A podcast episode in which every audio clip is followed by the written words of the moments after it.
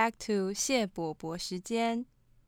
我不是大鼠甲，也不是大鼠桑，但在开始收听之前，记得订阅我们，然后给我们五颗星的评分，也欢迎推荐给你们的亲朋好友。欢迎来到谢伯伯、谢伯伯时间，我是大鼠甲，我是大鼠桑。那我们今天来讨论一个。话题就是，如果星叉科喝腻了，下一步应该喝什么呢？那我们很高兴今天呃邀请到我们的一位咖啡达人、咖啡朋友 Anderson。各位听众，大家好，很高兴来到谢北北时间，跟大家分享今天咖啡的一些知识。非常欢迎 Anderson 今天有这个排除万难来我们节目跟大家聊一下哈。那我先简单介绍一下我们今天讲者 Anderson，第一是好朋友，然后他们呃 Anderson 自己呢是经营咖啡生意这一行的第二代，所以吸血液是留着咖啡的咖啡的 DNA 啦哈。那他们的呃呃自己的 business。啊，就是《金周刊》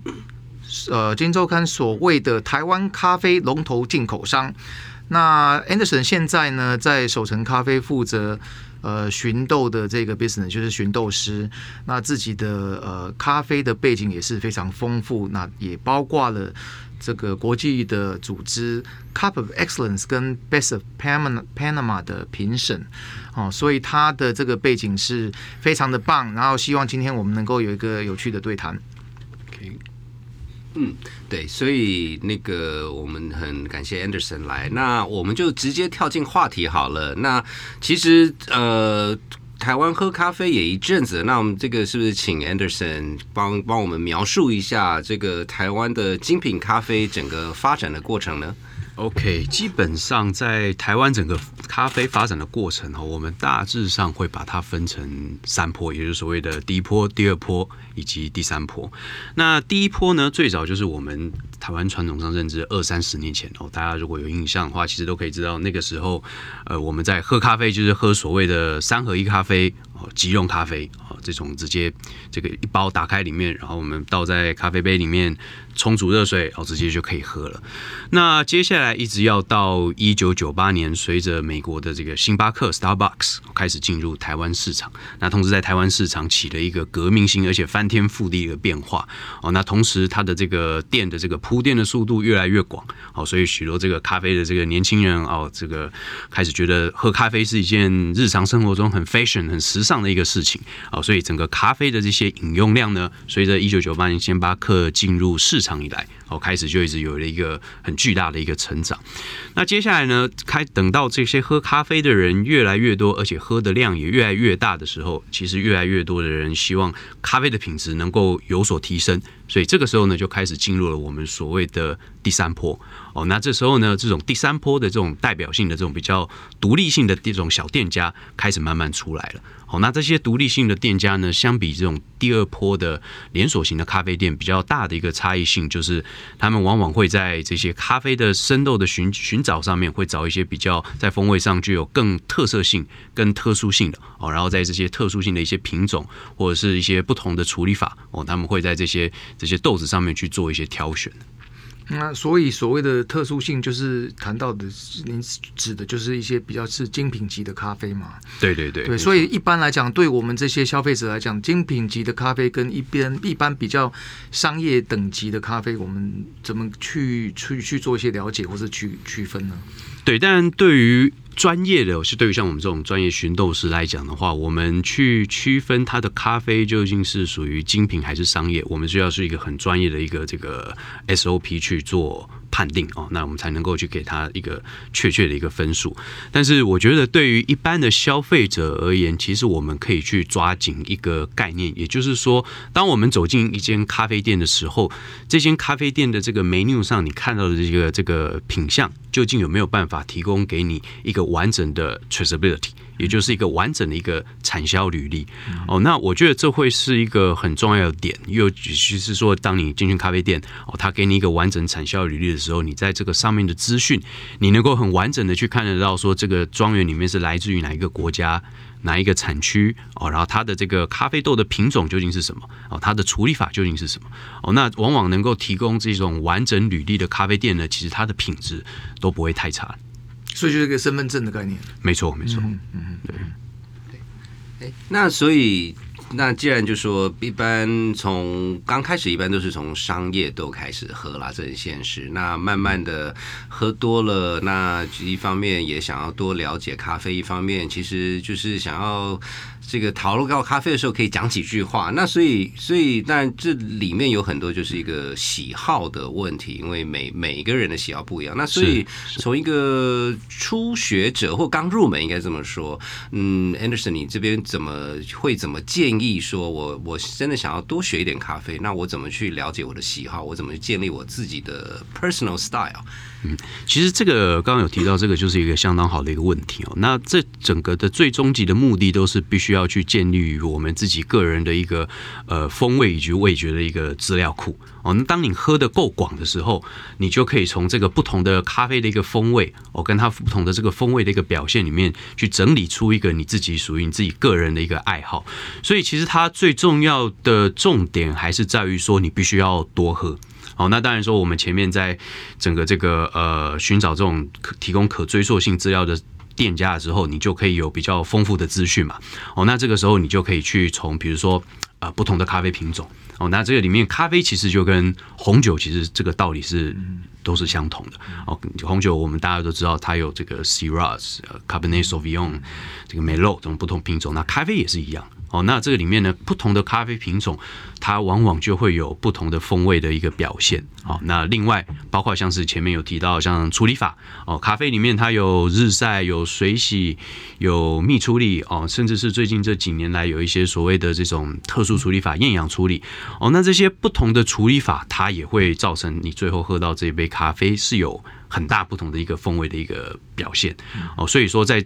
品种。处理法哦，然后还有包括像是不同的产区。哦，不同的国家，你是中美洲、南美洲还是非洲？哦，不同国家的时候也都会有不同的一个风味的一个表现。哦，所以在这样不同的地方，你开始多喝，就接收到不同的这个风味的表现，而且你的资料库开始也建立的越来越广的时候，这时候你就可以开始慢慢去整理出，哦，也梳理出来你自己个人对于风味的爱好是什么了。所以，所以第一步跟跟喝酒一样，就是要多喝就对了。没错，没错，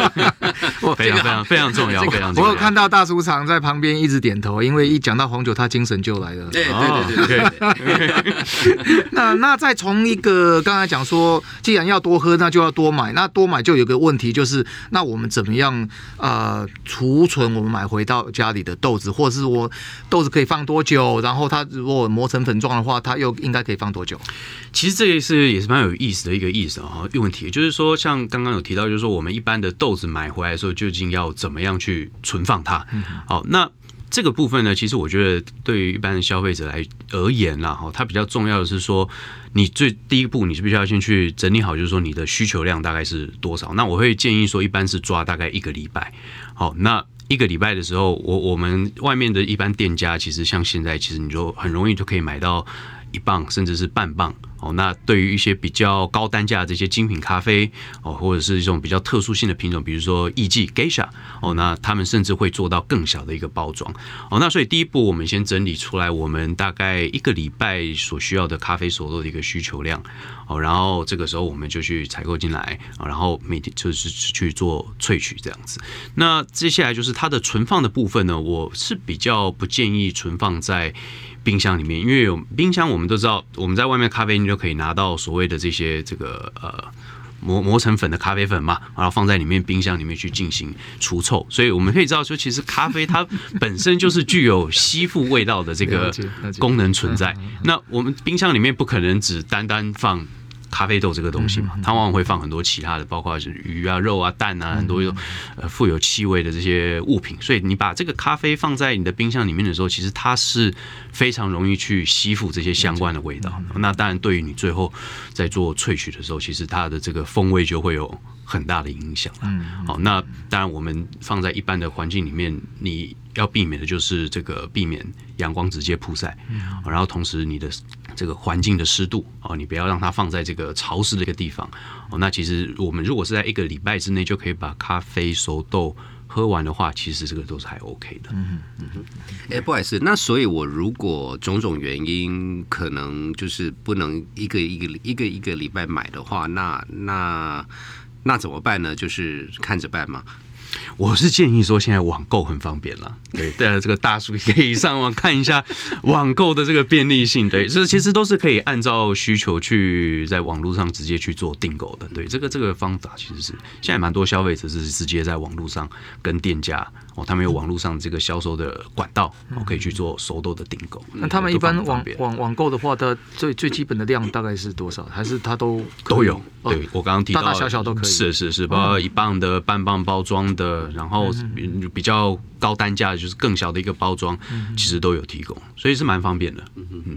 就是可能就加个手续费之类的，嗯对就是那个还好，就是好好的豆子多付一点钱是应该的。但大大大叔很不喜欢付手续费啊。Shipping and handling，好，Let's move along 啊、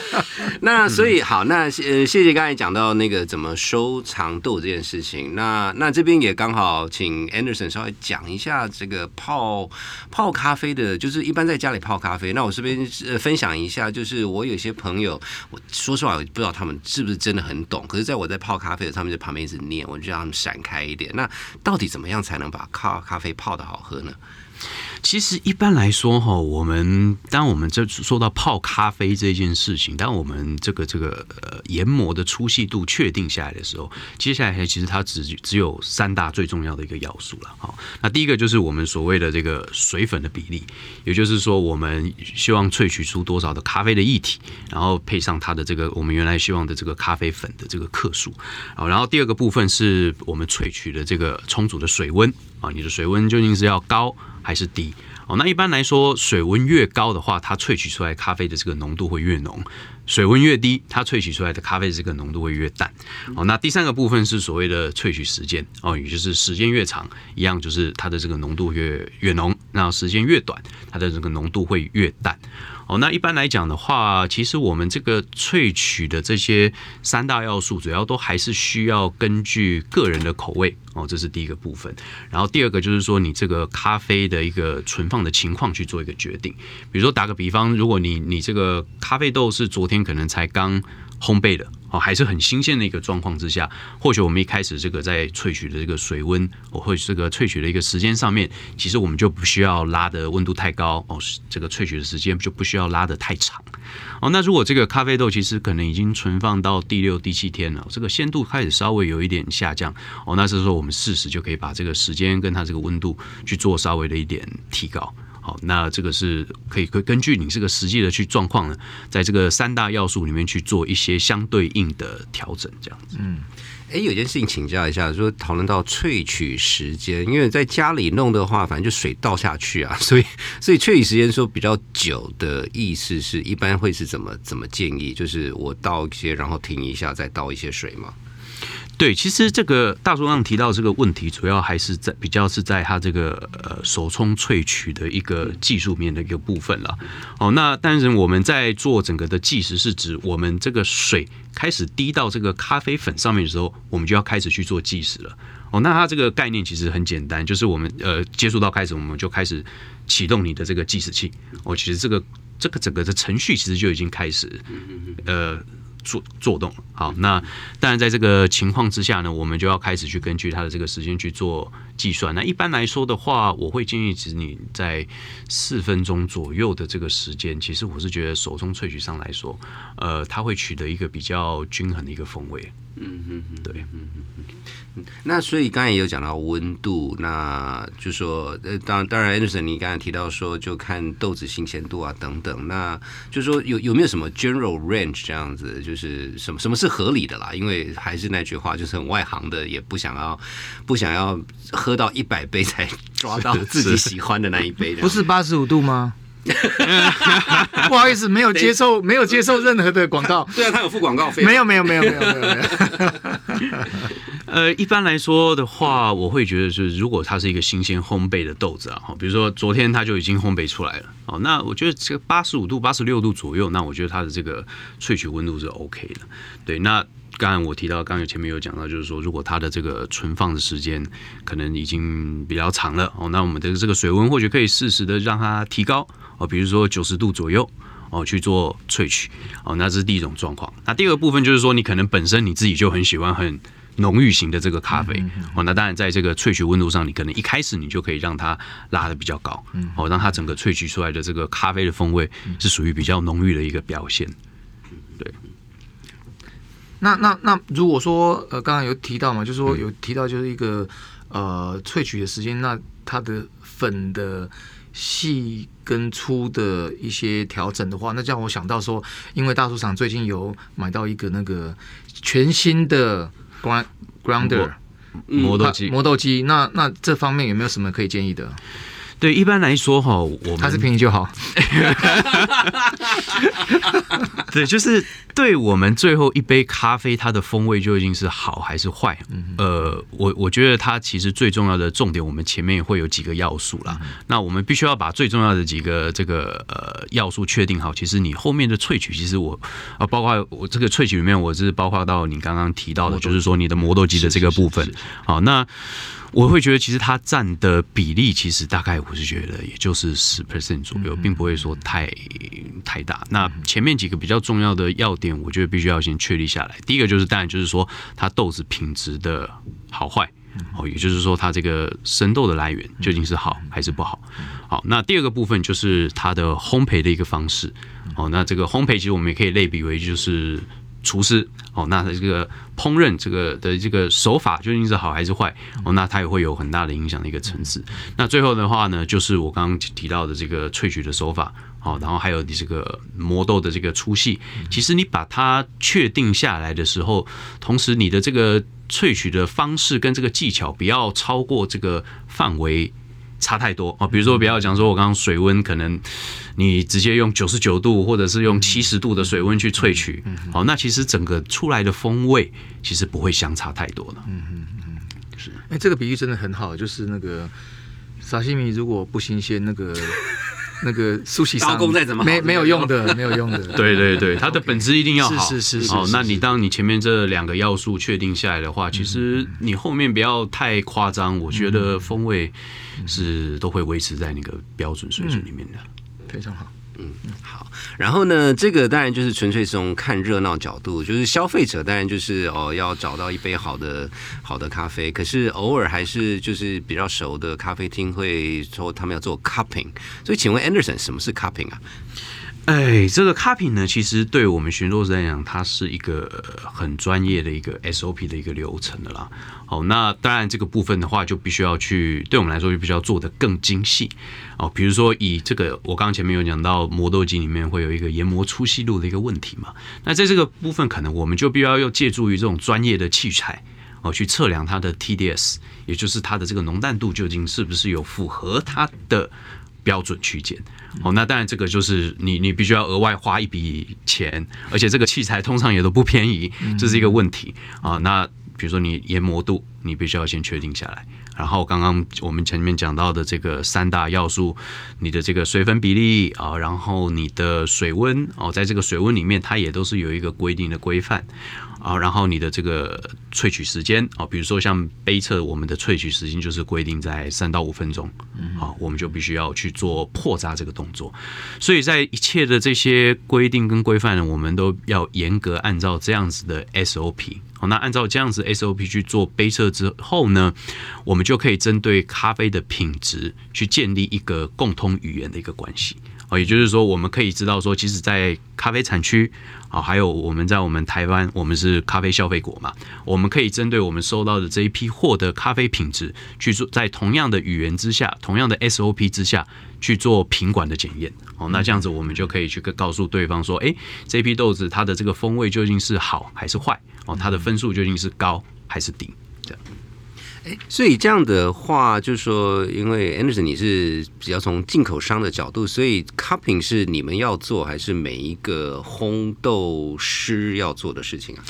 其实我觉得 cupping 不止仅局限于。咖啡渗透的进口商了，好，那因为它的这个刚前面有讲到这个咖品这个东西，它是一个标准的 SOP，所以其实对于咖啡的这个烘豆师而言，他们也可以借由这样子的一个杯测的这个标准程序，去检测说他们烘出来的这个咖啡的批次的这个品质。跟风味究竟是怎么样？所以我觉得它是一个标准流程，但是这个标准流程它其实可以运用在很多不同的面向。哦，那对于对于我们咖啡生豆进口商来说，我们必须要去检测我们每一批进口入仓的咖啡豆。哦，它的风味究竟是好还是坏嘛？哦，那同时，咖啡的这些呃生产者，咖啡的这些产区的出口商，他们也会实际上会寄相当多的样品给我们去做一些挑选的一个动作。哦，那我们就必须要借由 cupping 这个标准程序去测试它的这个呃不同的批次，我究竟要挑哪一批？哦，这个是这个是我刚刚前面提到，对于我们咖啡生豆进口商而言，那对于熟豆的部分呢，就是他们有很多不同的豆子会会。在店里去做运用跟使用嘛，哦，那同时他们可能也会有很多不同的培度的表现，比如说他们可能会希望在这只豆子里面，他希望烘出来是浅培，希望是运用中培，可能他想要把它烘到比较深一点深培的一个部分，那这时候他也同样可以去运用杯测的这个标准的一个程序，去检测他们咖啡的这个风味出来的这个呈现的样貌到底是怎么样子，所以它其实可以运用在很多不同的面向里面。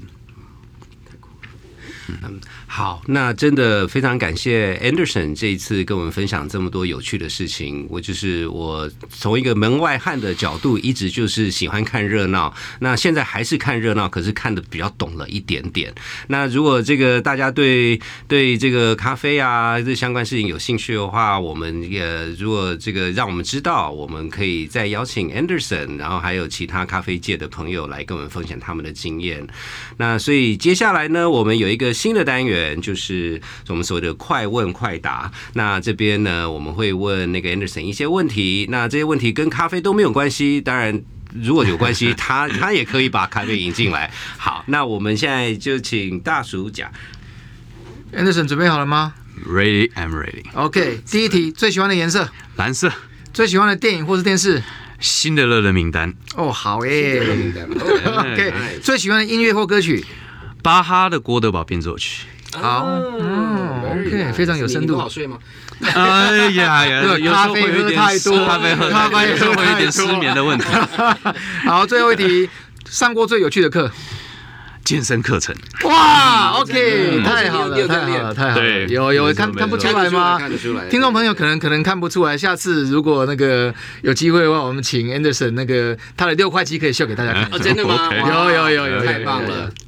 好，那我们今天这节目到这边，呃，谢谢大家的收听。然后那个我们这边是谢北北时间，我是大叔桑，我是大叔甲。你是 Anderson，Anderson，好，啊，大家拜拜，拜拜，拜。在美国纽约曼哈顿，我是 Katie，您现在收听的是谢伯伯时间。谢谢大家来那个谢北北时间的 Office Hour，我是大叔长，我是大叔甲。对，我们今天呢有个有两位特别来宾，呃，一位是 Ariel 来说 Hello。Hello，那另外是 Hannah，Hello，对，那为什么有这特别来宾呢？就是因为有人有问题想要问阿贝，嗯，我们是，我们是来，我们来解决疑难杂症的，嗯 解惑，嗯，是，请说。是今天上课的时候，嗯，我们的老师他是来自南加州，然后呢，他今天有讲到。就是他是身为亚裔半亚裔，然后在美国生活二三十年来，就是还有包含求学的过程，然后遇到种族歧视的问题，嗯，然后就是问两位大叔有没有类似的经验，因为蛮好奇的对这个议题，是我我被歧视还是因为因为一般都是我在歧视别人，所以应该是被歧视。亚洲人，嗯，是。那所以可以可以问一下，就是这个 Ariel 你老师是你你说半亚裔，那另外一半是什么？就是他是爸爸是日本人，然后妈妈是美国人，？I see I see，嗯。OK OK，所以因为看起来就是还蛮主流长相的啦。是啊，非常是是，那那我我我跟大暑甲，我们其实在美国住住是以那种数十年为为单位的。那不过加州比较是大暑甲的管区，所以请问加州所的问题是说有没有歧视？答案是有，永远有歧视，因为有时候有可能的是有歧视，你有感受到歧视；，另外一种是没有歧视，但是你有感受到歧视。嗯，那有没有歧视是感受那个人其实蛮重要的。嗯嗯嗯那嗯你说我自己的成长背景有没有人当着我的鼻子骂说你怎么样怎么样叉叉叉的？我还真的没有过。嗯，但是我不能排除别人有过。嗯嗯，但是这个时候就立刻有个问题，就是说，那那他也有可能当着白人鼻子骂骂骂叉叉叉，他如果白人跟白人这样算歧视嘛？所以这其实是一个很很难解的一个问题吧。我觉得大大暑甲的讲的太太太政治正确了太文。艺了？对，没应该说歧视，一方面是呃，这这是人之常情，我没有说他对错，只是这个是很很正常、很常见的，因为就是与我不同的人都会都会有，而且我们对他别人那一国跟我们这一国，对，而且我觉得这个比较不是纯粹的呃所谓种族的问题而已哦。当然，种族就是比较看得出来嘛。你如果是纯亚裔，就是比较看得出来哦。那最看得出来当然就是黑人哦，那个那是很明显。可是其实有很多层次啊，例如说没有不是说只有美国啦，像呃在欧洲历史几千年来，嗯、在我们眼里，在台湾眼里，就是都是白人啊，可是他还可以歧视犹太人啊，是是他可以歧视意大利人啊，他可以歧视，对对对对对，然后性别之间，男性女性，你可以说是歧视还是就是怎么样这个歧视？所以简单答案是有，所以所以这样有回答你的问题吗？还是 嗯算有吧。有有点好，next question，不过这点我想要讲的就是说，其实有好几种啊。其实对我来讲，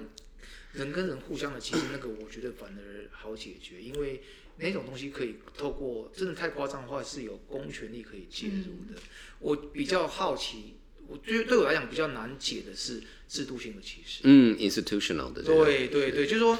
比如说，呃这里没有特别要挑日本讲啊，就是说日本就是大家都很客气，嗯但是很多事情你作为外国人或者是非纯大和民族人在日本就是不能嗯做的事情。嗯嗯嗯比如说早期他们就不能入户口，你一定要有日本的名字。那这种是比较制度性的，其实就比较难处理，我觉得。是是是，那美国也是有一些制度性的，其实，但是我觉得透过一些立法或者一些运动，它慢慢的比较少，因为毕竟它是民族，而它是一个移民国家。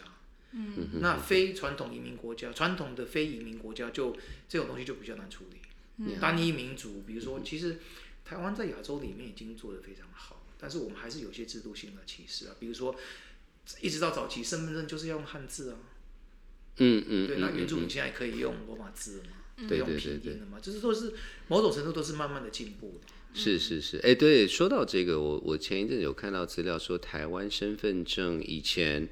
呃，就是以很汉民族的思维的话，就你厉害复姓啊，名字长一点，可能就是五到六个字的名字就很厉害了。所以以前的电脑系统是我我要去查资料，好像是十个字，就是就是这样子。可是可是当你非汉民族的名字，有时候就是比较，例如说原住民的话，他名字是很长的，所以他这个其实是也花了，就是花大，因为之前大家就觉得这件事情不重要，可是其实这也是一种歧视。那说到歧，对对对，主流的人来讲不重要，这就是对对对歧视最经典的就是说。没有，我们百分之九十人都活得很好。对对对，那你百分之就受到那个不成比例的痛苦。对我，我我还是对你很好啊。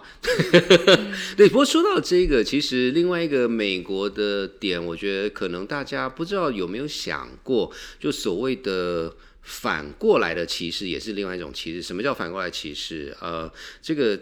在住在美国的亚裔就亚裔就很有感觉，很多我们觉得很厉害的学校，例如博加州大学伯克莱校区，他们我不知道有没有明文，可是这是大家都是了解的，就是他们如果是纯粹是照成绩的话，超过九十 percent 的学生都是亚裔，就我们如果就是看功力。哦，那就是九十 percent 以上都是牙医，可是他们就是透过种种方法，让牙医好像三四十分、三四成左右这样子。那所以其实这件事情，我我很有感觉是，嗯。在美国，其实很多是要透过法律，然后告来告去等等，然后所以因为这样子，那像哈佛两年前嘛，也是这件事情也是告得一塌糊涂。那所以最早在告的是在德州大学的法律法律学院被告。那这个小小弟是德州大学校友，所以那个时候我那时候不知道，我那个时候很印象很深刻，是我在念大学的时候，我那时候我就是反正吃饱撑着嘛，我就都会办一些活动啊等等。然后其中我办的一个活动，其实就是邀请一些亚裔，就是主要是印度裔跟华裔的学生来讨论，就说学校有什么需要改革的等等。那我那次印象为什么很深刻？是那个时候副校长有来。那我们他事先没有讲这样子，那其实他来就来，你知道，大学生 谁怕谁啊？来啊，很欢很欢迎，请听你听。然后后来才知道，那个时候德州大学正在被告，就是就是所谓的这个 quota。然后这 affirmative action quota 就是美国的一些一些东西，所以所以我后来才知道他是来，他以为我们是来闹事的，以为我们要去做什么诉求啊，等等等等等等。所以所以其实其实歧视的形态也分分很多种，并不表示说，因为在台湾，大家我想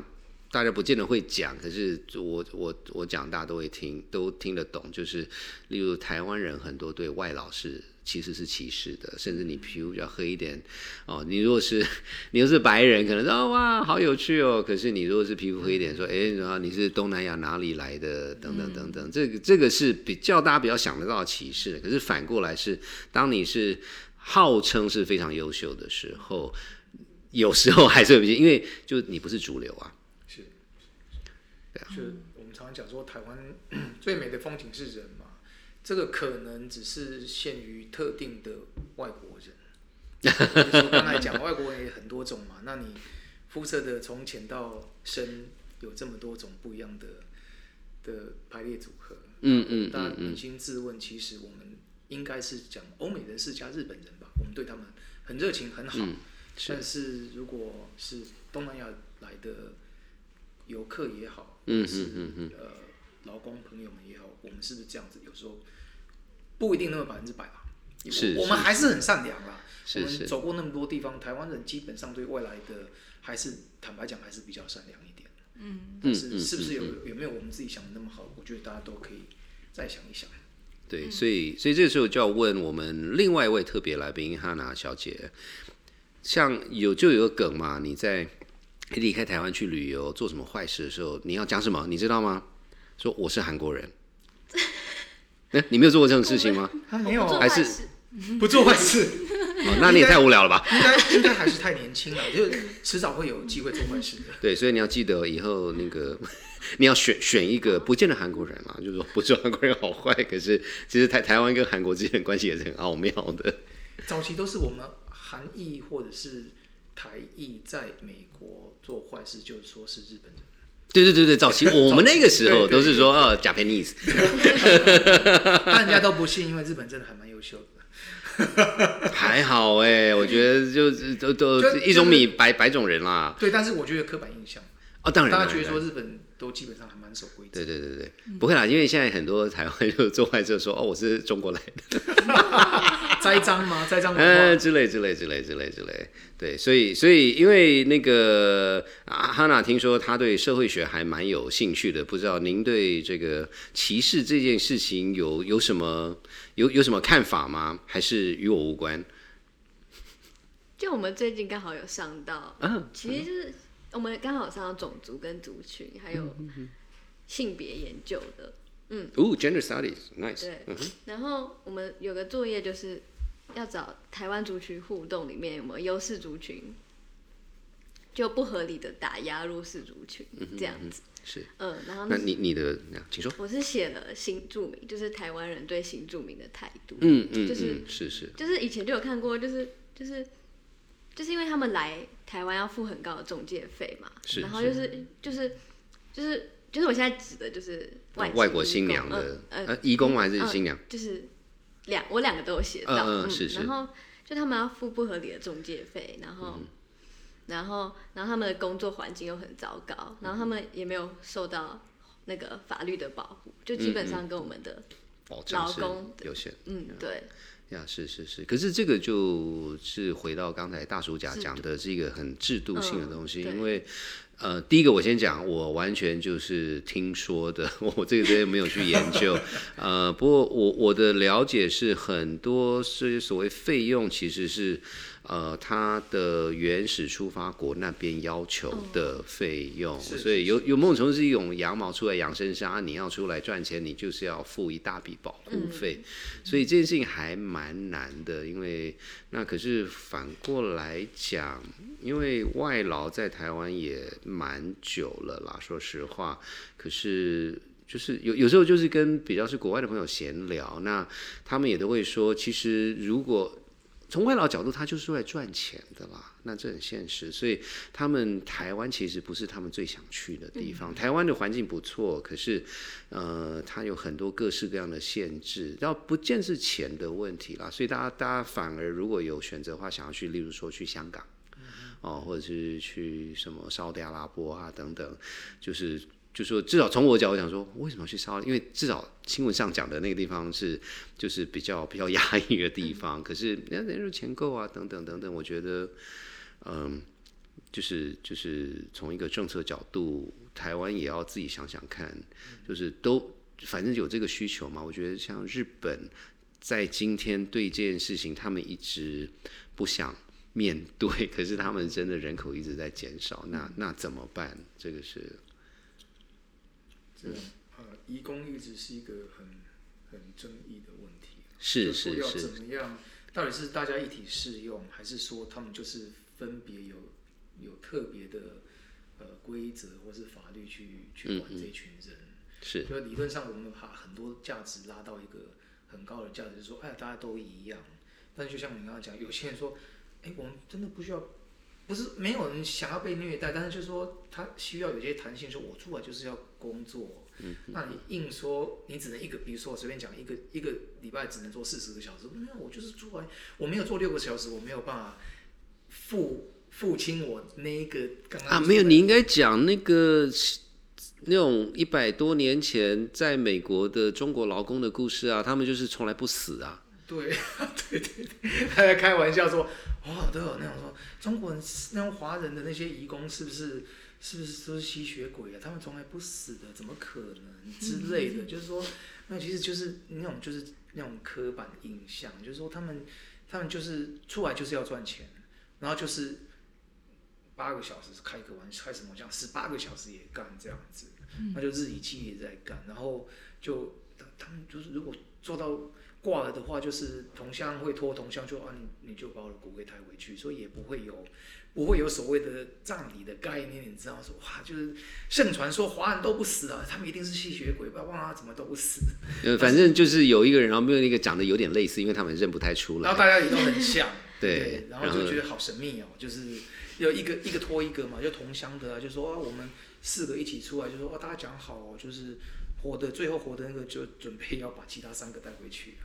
连连埋都不想埋在埋在美国，就是华人的那种落叶归根的想法。对对对对，可是出来就是要赚钱嘛。对，可是反过来讲，就是说，我们真的这这这个呃，我先讲，就是真的我没有什么预设立场。我觉得，呃，其实这件事情很有趣的是，我们当然当然一般直接会说，哦，主流去透过种种方法去所谓压榨还怎么样，对于非主流的人。可是反过来讲，以这个中国劳工在美国一百多年前的这个经验来讲。